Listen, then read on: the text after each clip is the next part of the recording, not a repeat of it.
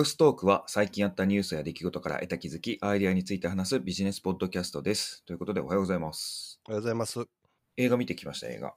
今週。俺も見ました。お本当ですか？もしかして一緒の映画じゃないですか、いや、違うと思う、多分。僕はね、銀河英雄伝説のね、あの、今、作り直ししてるやつのリメイクかな、うん、のやつを見てきましたけれども、小学校からのね、同級生が一緒で、こう、好きなんですよね、銀英伝。なのでうんうん、見てきて、で、その後、銀英伝のコンカフェ行って、うんっていうね、生活を楽しんできました。はい。オタ生活最高です。なるほど。はい。私は見た映画はククルス・ドアンの島、機動戦士ガンダムですね。ですね。はいい。6月3日からの。はい。はい。もう映画館おっさんばっかりでしたわ。ですよね。うん。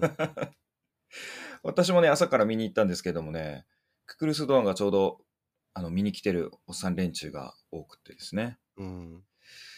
自分らだけ銀英伝行きましたけども。ただ、その、映画館自体はすごい人多かったですね。ほんまに。いろんな、うん、映画が多分、いや、今見たい映画めっちゃありますわ。ああ、そうなんですよ。俺もあるんですよ。トップガンも見たいし。そうそうそう、マーベリック見たいし、シン・ウルトラマンもね。あ、俺も見たよ。あ、見たんですよね。ううんん。あれも見たよかったよいですし。そうそう。っていう感じで結構多いんですよね。ホリックもやってるかな。うんあああとね、僕は地味に大好きな小説が映画化されるので見たいんですけど、6月うん17からかな、公開される峠というああ、はいはい司馬太郎の小説があって、それの最後の侍、河合継之助長岡という。長岡藩ですよね。そうです、そうです。うんはい大好きな小説でもう何回も読んで、また今回映画になるから、また読もうかなと思ってるぐらいなんですけど、あれがちょっと気になってます。ということで結構見逃せなくてですね、うん。マンボウじゃないから見に行こうみたいな感じで考えてそうまね。ですすね。うん。はいいいですね。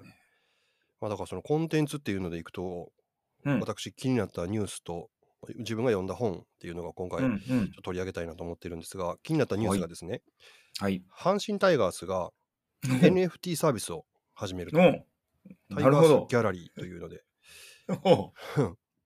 おで、これはあの試合中に活躍した選手の写真とかをデジタルデータにして、それを NFT にして販売するよというようなサービスらしくて、はい。でい1枚なんぼなんかなと思ってサイト見に行ったんですけど、会員登録しな見れへんので、俺もう阪神タイガース、まあもう宗教上の理由でそういう他球団の 会員とかになれないので、僕はもう。赤いところのね、カープさんがね。そうそうそう。もういいねもう無理なんでね、僕はもう異教徒になっちゃうから、うんそうなっちゃう。そうですね。できないんで、値段は確認してないんですけど、システムとしては、すごい活躍したっていうか、その、その年の一番の活躍みたいなのした写真、選手の写真はまあうん1枚だけって言ってグレード A。で、うんグレード B、グレード C ってそれぞれその活躍度とかに応じて、うんそれぞれグレードが割り振られてて、でうんうん A は1枚、B は2枚から10枚、で C はうん。11枚からって書いてましたから、そのそれぞれのグレードによって枚数が制限されていると。うんうん。まあ、希少性がもういきなり生まれる感じってそうそうですね。そうですね。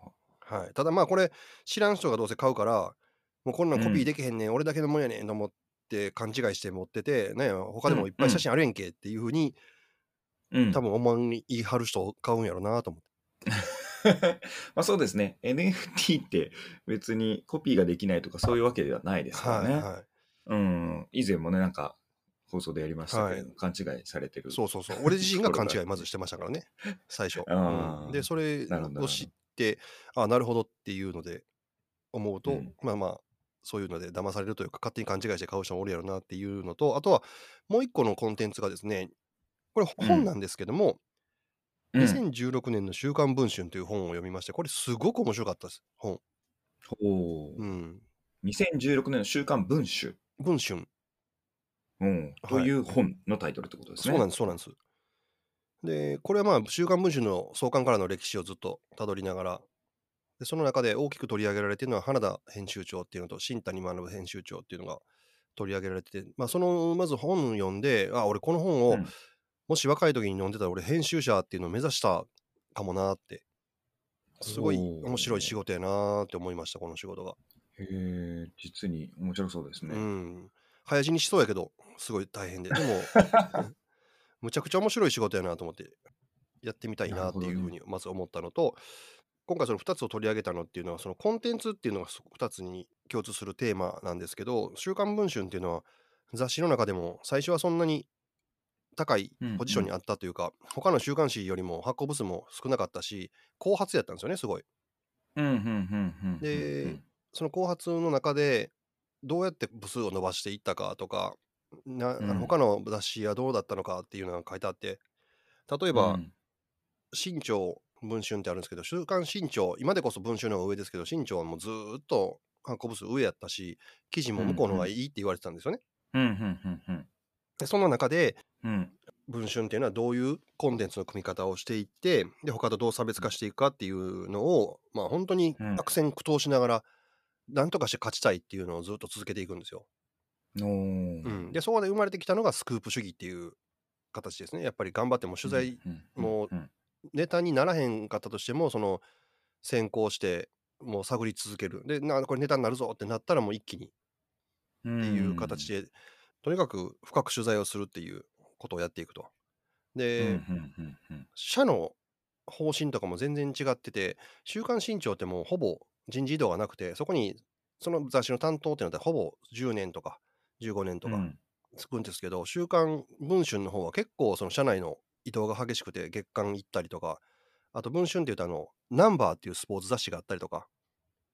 うん。他にも雑誌がいくつかあるんですけどそういうとこ行ったりとかっていうのでうんコロコロ部署変わるんですよ。ねでもまあそれがいいい場面もあったり悪い場面もあったりするんですけど。うんなので記者のし視点が広がるのはいいんやけど一個の記事をうんずっと追い続けられないっていうデメリットもあったりとかして、その中でも頑張っていく。はい。いうようなシステムとあとはねぎ週刊現代とか週刊ポストっていうのはね途中でね記事のが内容とかっていうよりヘアヌード行くんですよね。おそれでむちゃくちゃ発行部数伸ばすんですよ。おでも なるほど。うん文春はそうやって頑張って作った記事っていうのは女性にも読んでもらおうっていうのがあったのとあとはそのやっぱりうんうん広告っていうのはやっぱり大事な収入の一つなんで、ああ、そうやな。うん、なのでその広告を取るためにっていうかまあ今までついてくれた有料な広告の顧客を守るっていうのを考えてもうちは絶対にヘアヌードとかやらへんと。そうですね。うんっていうような主義を貫いていてでうん。うん頑張って頑張っていろんなスクープ抜いていくんですよね。もう過去にも有名なやつ、うんいろんなうんスクープありましたわ。三浦和義やったうん逆の、うんうんうん。教団とか。田中角栄の金脈を洗ってうん。引きずり下ろすとか、まあ、そういうことを、うん。もうほんといろんな昔を思い出すような事件いっぱい出てくる、まあ、あとあれですね。オウム真理教がとか。あ、あ、はいはいうん。はい。ああいうのも事前に実はずっと仕込んでたんですよね。ほうん、でそれが出てきて実際にけ事件になって表沙汰になった時に全部今まで調べてたやつがバーンと出てう。うん。すごいスクープになるというような話もあったりとか、うんう。ん、でそんなのをやってるんやけどどんどん雑誌っていうのが売れなくなってる紙媒体がネットが出てきて、うんそうですねうん。確かに確かに。でそこからどういうふうにデジタルに移行していくかっていう話が出てくるんですけど他の雑誌はもうその途中にですねもうスクープ取るとかっていうのをね、諦めていくんですね。うん、まずでそれはなぜかっていうと訴訟リスクがすごく高くなってはいはいはい。もうあの花田編集長とかも何回も訴えられてるんですけどずっと裁判してるしてるんですよねは傍らで すごいな。すごいんですよ、まあ、うん裁判ってね一回やりやり始めたらその2日目や3日で終わるわけじゃないからうんうんあっちこっちで訴えられると、うんしかも間もめっちゃ空きますしね。そうなんですよ。うんう。ん、だからそういうのをやりながら負けたり勝ったりするんですけどそういうリスクがあると一発で利益吹っ飛んじゃうんで他の会社はもう撤退しちゃうし例えばその小学館とか講談社ってコミックがあるんですよね漫画が。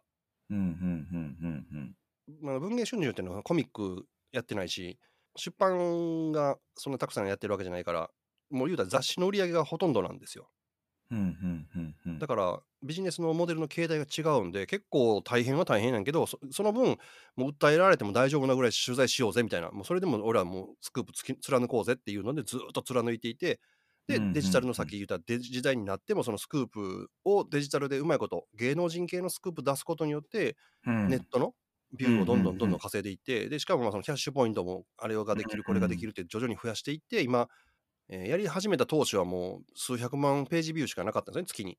はい。まあまあ、それでもあれですけれども、はい。まあまあそれそれでもでもまあ記事がやっぱり良質やからまあ、そうですよね。うんで当時はその頃は東洋経済が一番で月に2億ページビューとかやったらしいんですけどうん。ビジネス系でサブスクリプションはあるけど週刊誌が取り上げるようなテーマでサブスクリプション多分難しいっていう判断になっていきでそれをちゃんとその記事をデジタルで出すんやけど使った放送局とかそういうのにもちゃんとお金をもらうっていうのシステムを作ったりするんですよね。スクープ1本テレビ局で1個の番組で使ったら写真はいくら動画はいくら、うん記事はいくらみたいなうん。でそういうのでお金をいただくっていうような形のシステムを作ったりとかっていうので今は。東洋経済も抜いて月間4億ページビューまでいってるらしいです。す東洋経済も抜いて、すごいですね。はいうん。、でサブスクモデルも何万人かは獲得してるみたいですね。うん。考えるとだからタイガースの選手とぶ週刊文春の記事とかっていうそのコンテンツっていうのをうん。出し方ですよね要はどこで出すかどうやって出すかによって商売の仕方変わるわけですから、うんうんうんなんか面白いなと思って2つね。うん。なるほどね。確かにね。何個か思うことはありましたけれども、うんうん一つ目やっぱり安易にうんエロに流れないってことは大事ですね。うん、もうね取り返しつかなくなってみたいですね。ねえ、うんめちゃくちゃ大事、あれ。YouTube もそうじゃないですか。結局、Excel にすると、うんまあそれなりにビューが稼げるからってなるんですけど、実はあれで収益化しても、うんセクシャルだったりすると、全然収益性高くないんですよね。あーそもそも広告つかないですよねセクシャルは YouTube は。そうそう、そういうふう、そういうふうになるんですよね。うんうん広告主がつかなくなるから、収益化の、要はパートナープログラム通っても、収益が低いっていうことになるわけなので、うんうん結局長い目で見ると、本質というか、お客さんが本当に読みたいものは何を提示してお客の心をわしづかみするかっていうの。エロが本質じゃなくて、そのコンテンツのね、うん良質なそのスクープ記事っていう情報っていうことがね、大事だってっていうのはすごいですね。はいうん。確か思いますね。あと、改めてね、タイガースの NFT の件で語りたいなと思うんですけど、本当 NFT はね、勘違いされることが多いんですけれども、ほんコピーできないわけじゃないんでね、うんあの写ってる画像は全然他の人も使えますんで、で、そういう購入したっていう履歴っていうことだけがブロックチェーンで記録される。うんうんうんその記録だけがね、改ざんされないっていうだけで、しかも所有権も別に移らないですからね。自分が作ったっていうわけじゃないし、著作権も関係ないですし、所有してる感っていうのだけがあるっていう。そうやねお金出したっていう満足感だけ。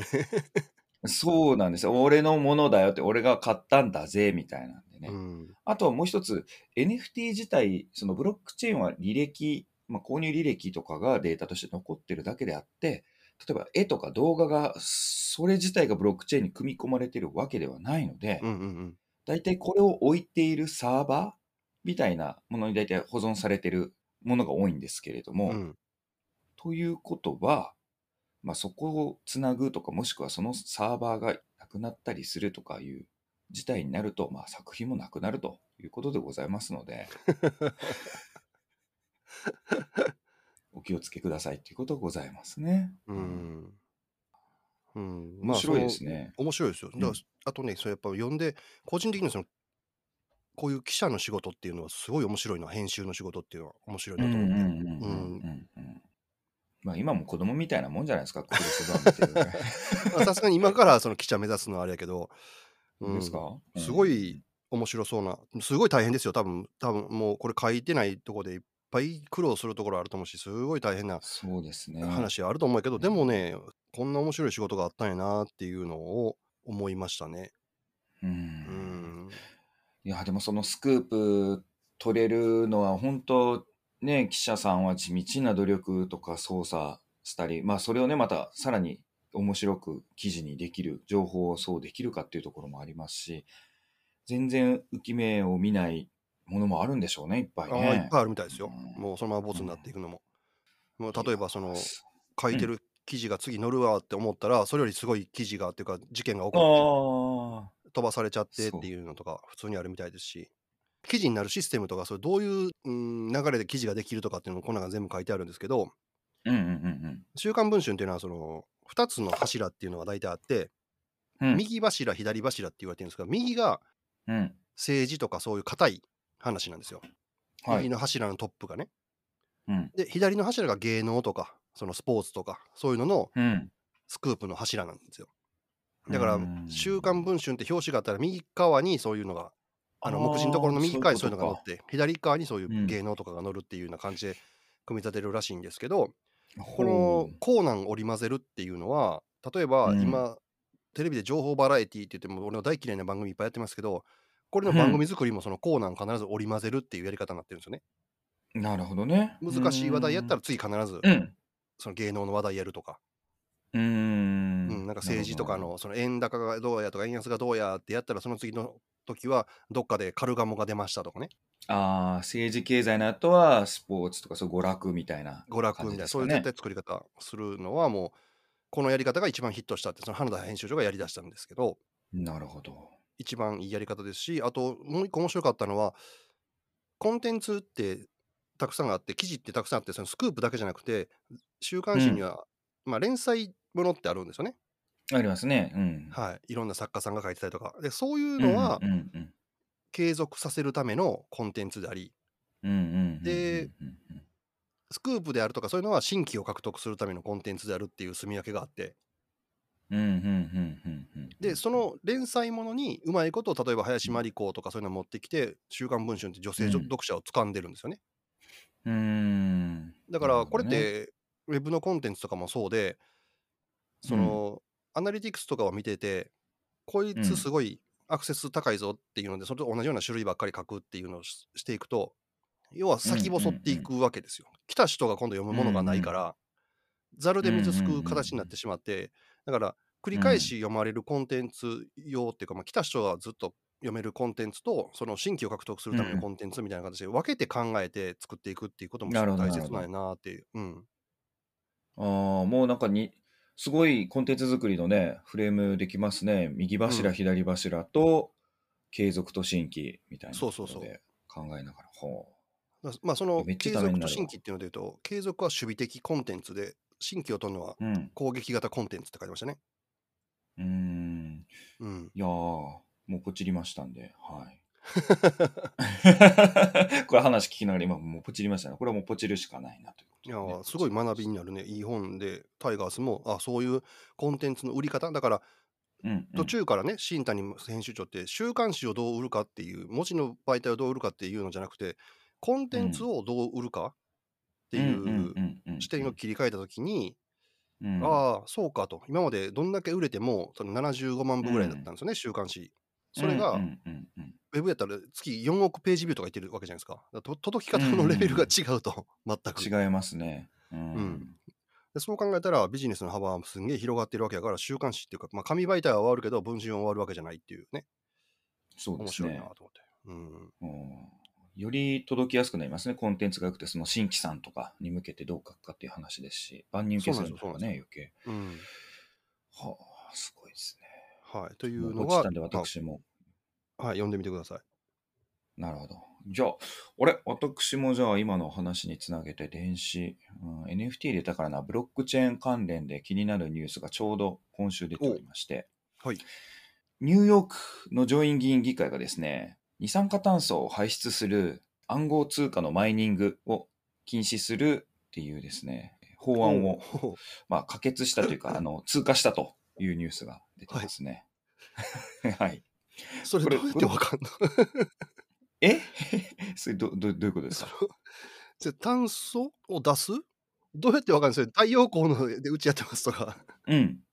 ああ、そうです、そうです。えっと、あ、それがね、いやいやいや、このね、マイニングって今や、個人レベルではもう稼ぎにならないんですよね。なるほど、なるほど。で、やるためにはもう事業体にして、めちゃめちゃ設備投資がいるんですよ。これ分からない方に、あ、まずちょっと説明すると、めめちゃめちゃ簡単に説明すると、ブロックチェーンの技術を使った暗号資産とか通貨っていうものがありますと。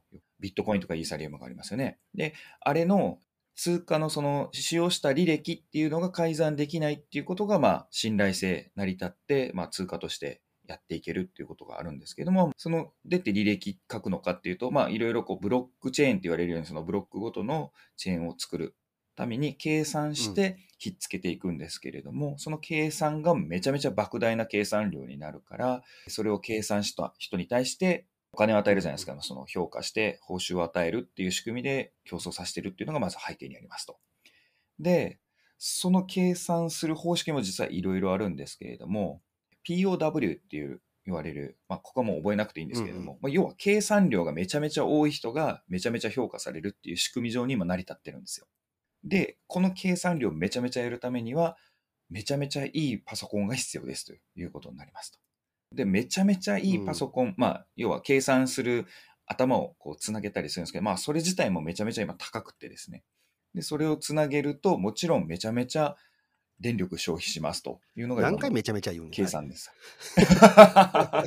そう、めちゃめちゃ、めちゃめちゃ消費するんですよ、本当めちゃめちゃ消費するんですよ、で、それをもう事業体にして、まあ投資も必要なんで、やるよっていうのが今の現状で、で、ニューヨーク市に多分多いんでしょうね。ニューヨーク州か。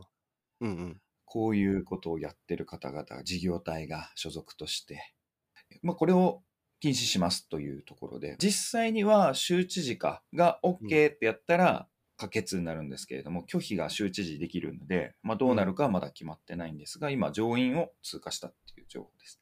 で、これじゃあできなく、はい、なるっていう方向はやっぱり今までもこうお伝えしているような CO2 削減の動きに合わせてこういうものが必要になってくると。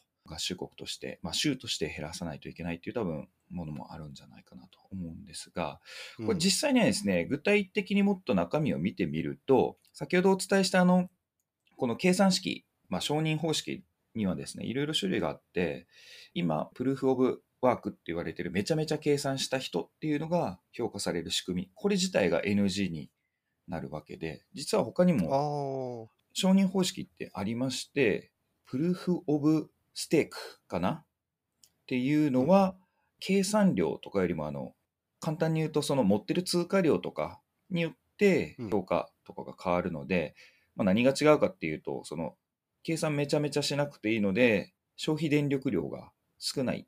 そういうやり方があるんですよ。でこちらに変更することを促す、えー、圧力になるんじゃないかなとは見ておりますがで結局これに移るっていうのを対応している暗号通貨じゃないと今後はですね、うん、通貨価値っていうのが怪しいっていう可能性が高いですね。もう新たにマイニングされなくなる、まあ、量が少なくなるっていうことですよね。シート取引できなくなるでしょうね。ああ、そっかそそもっと、そもそもそんなこともあってまうか。はいはい。そうですね。だってこれを取り扱う計算式をするためには電力消費が高いです。ああ、そっかそっか。電力消費が高い。したらそうそうそうそう、通貨は認められません。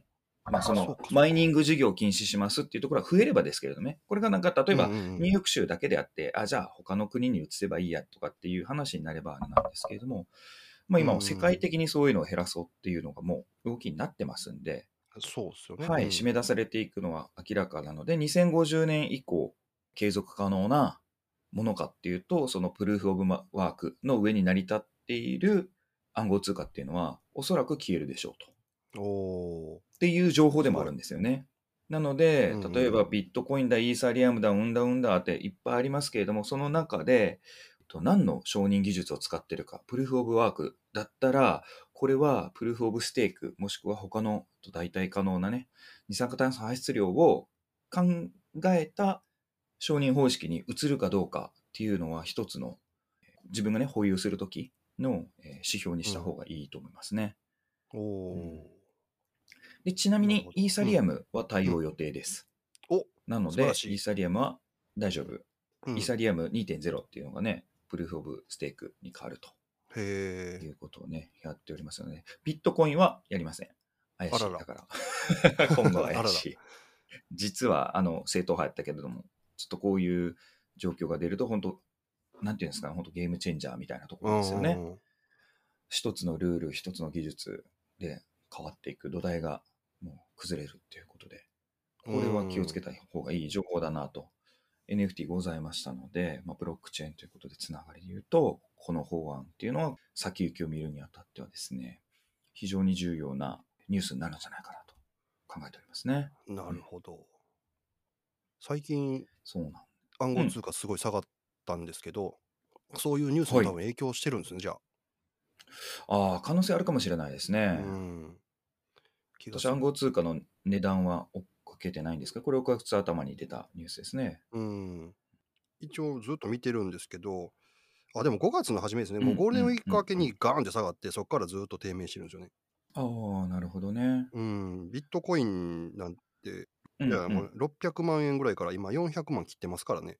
ああ、まあ、それでも前よりは高いですけれども、とはいえですね、はい。すごい下がってます。まあ、うん仮にこれ、そう、州知事 OK って通過して、あのまま決定された場合、化石燃料に依存している、このニューヨーク州で行われるプルーフ・オブ・ワークのマイニング活動っていうのは、まあ、禁止に直面するということなんですが、100%ね、再生可能エネルギーでやるんだったらいいよっていう話にもなるんで、化石燃料じゃなくて、太陽光とかね、あやればなんでーしょうね、でだいぶ電力食うから大変なんですよ、それでやろうと思ったら、また逆にこれは。電気料料金上がってもて、採算取れへんやんけってなるかもしれへんし。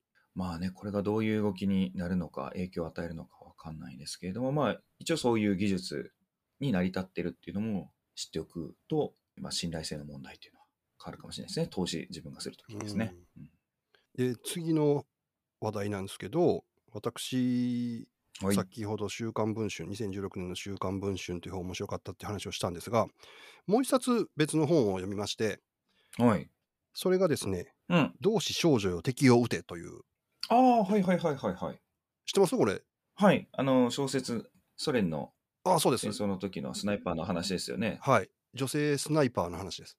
うん、うん、うん、うん。はい。で、これも、まあ、小説物語としてもすごい面白くて、しかもその舞台になってるのうんがちょうど今は話題のウクライナあたりなんですね。スターリングラードとかあの辺うのん話なんで、うん、うん、うん。まあ、とにかく物語としてすごく面白かったっていうのと、今話題になっている場所が取り扱われてるっていうのと、あとなんでこの話をしたいかっていうと、これ、週刊文春も、この同志少女へも、両方とも俺リアルの本買ったんですよ。ああ、はいはい。紙媒体の。はい、Kindle じゃなくて、本当に書店でうん。この2冊ともレジでうん。持って行って、お金払って買うというのをして、で読むのもずっとそれを手に取って、これ結構両方とも分厚いから重たいんですけど、久々にこの体験すると、リアルの本、うん 久々にいいなと思って、いいですよね。なんかいいね。同じタイミングですね、僕も実はリアルの本買いましたね。ああ、2冊ぐらい。はい。全然それじゃないですけれども、うん。読みやすいなと思って、やっぱ Kindle よ やっぱ、あの長年の慣れかね、これは。り。そうですね。まあね、昔めっちゃそうですね、紙で読んでたから、うん。確かにね、そ読んでのまうな、みたいうんな。この体験がねうん、素晴らしいというか、読んだなっていう気にさせてくれるというのと、あと、その読んだな感っていうのは、何に現れるかって、なんか、ん頭の中に入ってるなと思うんですよ。いろんな情景とかも。ほうほうほうほう。小説読んでもなるほど、Kindle で読んだ時も、小説やからいろんな場面思い浮かべながら読むじゃないですか、そのシーン見たことないから。うんうん。想像しながら読めるから、うんその想像がより深く自分の中に入ってるなっていう感覚があるんですよ。だから読んだな感がすごいあるっていう。うーん、なるほど。はい。週刊文春もずっと本当に、その俺、文春の、なんていうの、仕事場のところで働いた気になってるもん、なんか。その人たちと一緒に仕事した気になるんですよ、なんか。なるほどね。うん。うん、確かに紙いいですよね。読みやすい。なんか Kindle より読むのが早いし、やっぱ慣れてるから。うん。そそのね、体験が久々にできたのがすごい嬉しくて、で、またうん調子に乗って何冊かまたリアルの本買ってるんですけど、うん、うん、うん。はい。またちょっと面白い本があれば、またここで紹介したいなと思います。はい。確かにね。ただね、ほんとかさばるのは勘弁なんですけど、あ確かに。はい。いいんですよね。うん。かさばる。いいんですけどね、ほんとね、そこなんか両立できんかなと思いますねは。ちなみに私が今、紙で読んでる、何個かあったんだけど、今手元にあるやつはですね、うんここにちょうどあるな。40歳からの予防医学ってやつ読んでます。もうほぼ読み終わりましたね。なんか紙になるとすぐ読み終わりますね。うんやっぱね、なんかこう、昔やってたこう速読のあれ。ああ、そうそうそう。まあ、まあ、いらんとこ飛ばすしねう。ん。うーん。やっぱ Kindle のあれだとね、飛ばせないですね。そうなんですよ。ペラペラ感がないんで、ちゃちゃっとっていうのができないんで、やっぱり読む体験全然違うなっていうのを僕も再認識してるとこですね。やし、そうやな、もう一個言うと、やっぱり、うん。その文春の話ばっかりしてあれやけど、あえてそうやって調べられたうんコンテンツって、やまあ、そこにしか本当というか、深い話はなくて、SNS で流れてくるやつとか、その噂話レベルのやつしかないじゃないですか、コンテンツって。うんないっていうか、それが多い。うんうんうんよく玉石混交とかっていうけど、玉なんてほとんどなくて、ほうんうんうんもう99%医師でで、ちゃんとした情報っていうのは、そういう人たちがちゃんと調べてる。例えば、ポッドキャストとかでもそうなんですけど、すごい上位でいっぱいリスナーさんいるところとかって、やっぱりちゃんと事前準備したりとか、いや深い話をしてるなと思って反省しましたよ。いつもこうやって2人打ち合わせもせず適当なこと喋って。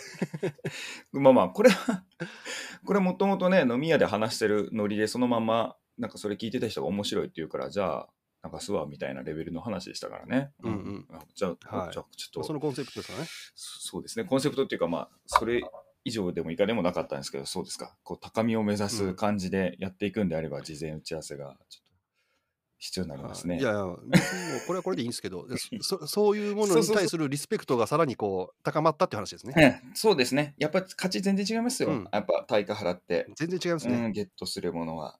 特に情報なんてね、そういうもんですね。で、あと、うんなんだろう、無料のやつとかって、一時情報一緒のやつが多いとかがね、ありますからね。ああ。一人の人はが、これこれこれって言ったことに対して、それを B さんとか C さんも D さんも言ってるだけであって、辿ってみたらね、A さん一人しか言っとらんやんけ、みたいなことがね、多いじゃないですか。うんうんどこを探してもこれしかないみたいな。そういうことも多いんで、やっぱり違いますよね。多角的にとか、他の情報源からとかってやらないですよね。なるほど。ちょ、私いいですか？全く違う話なんですけれども、はいはい本当はい。の硬い話などの緩い話でございますが、えー息を吐くだけで個人認証が可能になるという原理実証に成功しましたと。おすげえ。これ緩い話ですね、かなりね。え本当、ゆるい、すごい話や、でも。え、そうですか？もう、まあまあ、そうですね。うん で、これ何になんねんっていう話ではあると思うんですけれども、指紋とか今顔とかね、網膜とかそういうバイオメトリックス、あの、認証、ね、自分の生体認証っていうの、いろいろありますけれども、うん。息でね、実は個人が特定できるということがね、その原理実証に成功したということはもう、あとはこれ実用化はどうするかっていう問題は別として、あできるぞっていう話ですからね。ほうがね今発表されまして、東京大学、九州大学、名古屋大学、で、そして企業さんがうんパナソニックインダストリーさんが入ってるって感じですね。はあ。はあ、人間の吐く息から得られる科学情報に基づいて、えーできるということで、まあ、どれぐらいのガス量が必要なのかとか、そういう細かい、ね、データはちょっとニュース上では出てないんで、もともとこれをなんか発表してる論文みたいなのを探せば出るかもしれませんが、まあ、出さないかもしれない。まあ、16種類の異なる性質をね、有する、まあ、要は人工嗅覚センサーみたいなやつを用意して、うん。えーそこに息をふーっとやったものを、まあ、呼気のサンプリングバッグを入れてですね、やったところ20人に対して97%の精度で個人の識別することに成功しましたということでございますと。もう単純な疑問として、はい。ニンニク食うた次の日とか、お酒飲みすぎた次の日とかでも大丈夫なんかねって話やねえ、その可能性はありますね。そういうね、細かいところはね、今のところね、書いていないんですが、ただですね、これ見るものが、実は呼吸の中にうん、個人の代謝物っていうのが含まれると、そのニンニクがうんぬんとかって話と一緒で、はい。代謝物が含まれるらしくて、その代謝物って何かっていうと、そのゲノムが関わった情報ですね。DNA がはいはい関わった情報が、まあ、要はタンパク質がうんぬんかんぬんとかで、その変化の中で残るらしくてですね。うんで、そこから判別すること、識別することができるということですね。へこれ実際にどうやって認証するのっていうのは、まあ、息を吹きかけるだけっていうのはわかるんですが、ーうん。これもともと、じゃあ登録どうするのかっていうのを多分息を吹きかけるとかでやるということですね。なるほどね。で最初はあの指紋認証とか顔認証とかで顔をこう見せたりとか、指こう、こう押してくださいとか、親指のここをひっつけてくださいみたいなのあると思うんですけども、そういう登録ももちろん必要でございますので、なるほど。いや、すごい技術やなって最初言ったけど、うん、使い道考えてどこで使うんやろと思うな、これ。だからゆるゆるい情報は 確かに。ゆるい系ですね。でちなみにね、これメリットがあってですね、うんこれね、メリットなんだろうっていうのがあったんですけど、今までの生体認証って、盗まれる可能性があるんですね。要は、アイボールだったり、その指だったりとかって、その指紋の形とかなんとか。はいはいはい。呼吸って一回、ポッキリじゃないですか。その瞬間に出したその瞬間に終わる。で、ここがなんかね、もしかすると将来的にその偽造性が極めて難しいっていうふうに特徴としてなる可能性は大ですけれどもね。うん、なんか映画とかであるもんな、ね、悪いもんが生体認証くぐり抜けるために本当あのグロい話だけど目あそうそうそうそうそうそうそう定期ってとかやるもんね、はい、たまにね、うん、うん、それが息ではできないですよね。なるほどね。ちなみにですね呼気認証っていうらしいんですけど、呼気認証が多少のうん体調変化に対して耐性があるって書いてあるので。まあちょっとした変化は大丈夫なんでしょうね。うんうんうん。うんただ、生体活動に大きな変化を及ぼす病気にかかった場合、その治療前後で認証精度が低下する可能性はあるって考えてあるので、いやいや、これ逆にこれでなんか、あれなんじゃないですか、体調不良が分かるっていうのもあるかもしれないですね。うんうんうんですね。大病なんで、まあ、例えばがんとか。うん。ああ、でも、なんか聞いたことあるよ。がんの人の呼気をなんかの犬にかがすと、その人がんかどうか分かるとかっていう話が。そうや、そうや、なんかニュースでありましたね。うんはははあ変わるんだね、やっぱね。う。うんんということは、これ、病気の簡単な予防のね、チェックとかにもなんか使えそうとかって、そういう発展もありそうなんですが、まあ、うん一つね、こういう呼吸、呼気っていうものに対して、こう生態的なね、そういうのが絡むと思わなかったいろいろこれが発展していくと面白い結果になるかもしれないですね。生体認証よりこれ病気分かるようにしてほしいな。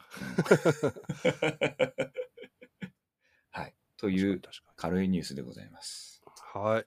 じゃあまあ今週この辺りで終わりましょうかね。えーは今週もお聞きいただいてありがとうございます。YouTube でご覧いただいている方は、これいいなと思ったら、いいねボタンを押していただきまして、ポッドキャストの場合はフォローボタンを押していただくと、来週からも聞き逃しなく聞けますので、よろしくお願いいたします。えーもちろんコメント等もお待ちしております。それでは皆さん、良い1週間をお過ごしください。